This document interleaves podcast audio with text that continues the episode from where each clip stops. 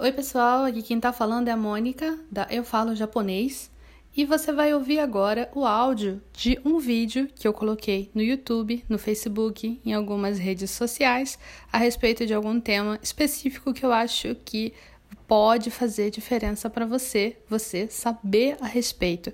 Eu espero que você goste. Vamos lá! Oi, pessoal, hoje eu quero responder a pergunta do Josué. O Josué quer saber como é que é possível você aprender a ler fluentemente textos e frases em japonês. É, eu imagino que o Josué, com isso, queira dizer é, ler sem precisar usar um dicionário, né? Você ler, conseguir ler um texto, ler frases por aí, sem você precisar usar um dicionário para fazer verificação, né? De palavras, leitura de kanji e tudo mais. É, infelizmente, eu tenho uma péssima notícia para dar para você, Josué, e para várias pessoas que estão vendo esse vídeo. É, a única forma de você aprender a ler fluentemente é lendo mal primeiro. Então, é, depende, você pode encarar isso como uma ótima notícia ou como uma péssima notícia. o lado ruim disso é que você vai precisar encarar a, a dor, encarar a dor de não entender nada por um bom tempo, até que você consiga chegar num ponto que aqueles textos não apresentem mais dificuldade para você. Mas a verdade é que você vai precisar, por um bom tempo, utilizar dicionários é, para você procurar leituras de kanji, significados de palavra até você chegar num ponto em que você vai se sentir confortável o suficiente para, mesmo que você não entenda exatamente uma palavra, você vai conseguir pegar pelo contexto, você vai conseguir entender mais ou menos é, o que, que o texto quis dizer, colocando aquela palavra ali. Mas até você chegar nesse ponto, a única, única coisa que eu posso te dizer, o único conselho que eu posso te dar é que você precisa ler muito. Você precisa estar constantemente lendo. Eu diria que você tem que ler todos os dias. Leia todos os dias alguma coisa em japonês. Todo material que você tiver é bem-vindo para você ler em japonês. Mas você precisa ter uma noção do seu nível de japonês. Porque assim, se o seu nível de japonês não for um intermediário, e você ficar tentando pegar textos intermediários, você precisa alinhar as suas expectativas com a realidade. Se o texto que você está pegando é mais alto, tem um nível mais alto do que o nível que você tem atualmente com leitura, é, você vai ficar cansado. Você vai ficar cansado. E isso é normal. E não tem problema você tentar encarar um texto difícil se você gosta da coisa. Eu, por exemplo, é, eu lembro que quando saiu o livro 5 de Harry Potter em inglês, eu não tinha nível para ler aquele livro em inglês, mas eu não queria esperar sair a tradução.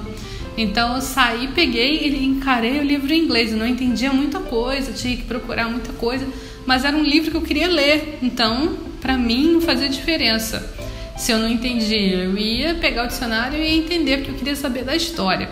Se você tem algum material que é importante para você assim, que você quer ler aquele, aquele material, mesmo que o seu nível não seja compatível com o material, é, eu diria que você pode usar ele como material para estudar. Você só precisa ter consciência de que você não tem, que não tem problema você não entender de cara as coisas, que você não está deixando de entender, ah, porque eu sou burro. Não é isso, né? Pelo amor de Deus. É porque você não está no nível daquele texto ainda nesse idioma. Então, se você é uma pessoa que se frustra muito, se frustra muito, muito, muito, tentando ler textos, aí você larga o material porque não está entendendo nada, então talvez pegar um texto de nível mais alto que o seu não seja uma boa ideia.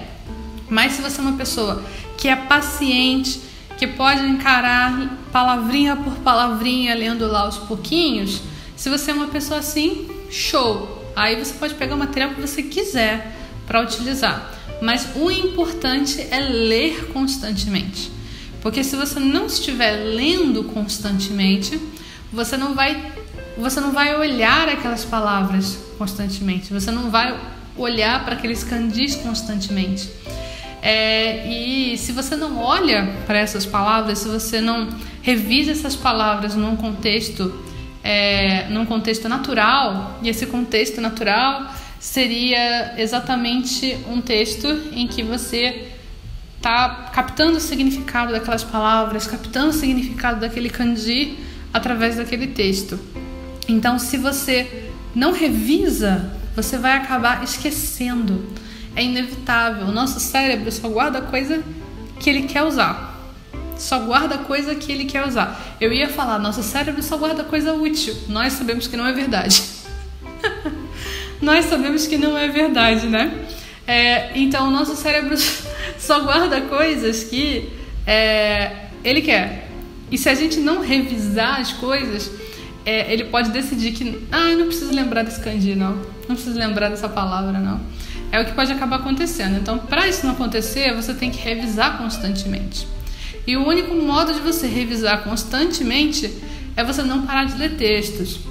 É, eu tenho o costume de ler toda manhã. Eu acordo, menos quando eu acordo atrasada, né? Mas geralmente eu acordo, é, eu escovo os dentes e para eu despertar, para eu sair assim do, do sono, eu pego um livro para ler. Tem gente que não vai conseguir fazer isso, né? Porque tem gente que vai dormir. Tem gente que falou, tem uma pessoa que falou para mim, Mônica, você lê livro para acordar, eu leio livro para dormir, para pegar no sono. Mas para mim é diferente. Se eu pego um livro para ler, eu fico ligado, eu me concentro e aí eu acabo acordando, despertando. Então eu sempre pego algum texto em japonês para ler, algum livro em japonês para ler de manhã porque isso me ajuda a ter concentração é, e também me ajuda a revisar palavras. Eu espero ter respondido a sua pergunta, Josué. É, pessoal, se vocês têm perguntas para fazer, deixe as perguntas aqui nos comentários. Eu posso escolher a sua pergunta para um próximo vídeo. Se vocês já se inscreveram no canal aqui, convidem os amiguinhos para se inscrever no canal. Se vocês não se inscreveram aqui ainda, por favor, se inscrevam. Eu tô com uma meta de chegar nos 15 mil inscritos esse ano ainda e eu conto com a sua ajuda. Se você quer aprender japonês, se você já pensou em aprender língua japonesa, não sabe por onde começar, clica aqui no Clube Nihongo Kakumei, é o meu clube fechado de aulas, e você pode entrar nele e começar a aprender japonês hoje mesmo. Eu espero que você tenha gostado desse vídeo. Eu vejo você no nosso próximo vídeo. Tchau, tchau!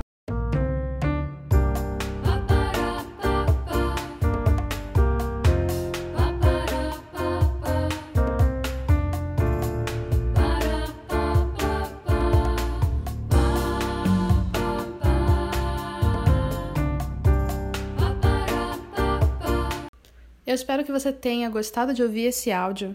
Se você gostou desse áudio, por favor, compartilhe com alguém esse podcast, alguém que você sabe que precisa saber dessas informações. E se você tiver um tempinho, avalie aqui o podcast e faz um comentário. Eu vou adorar saber o que você achou. Tchau, tchau!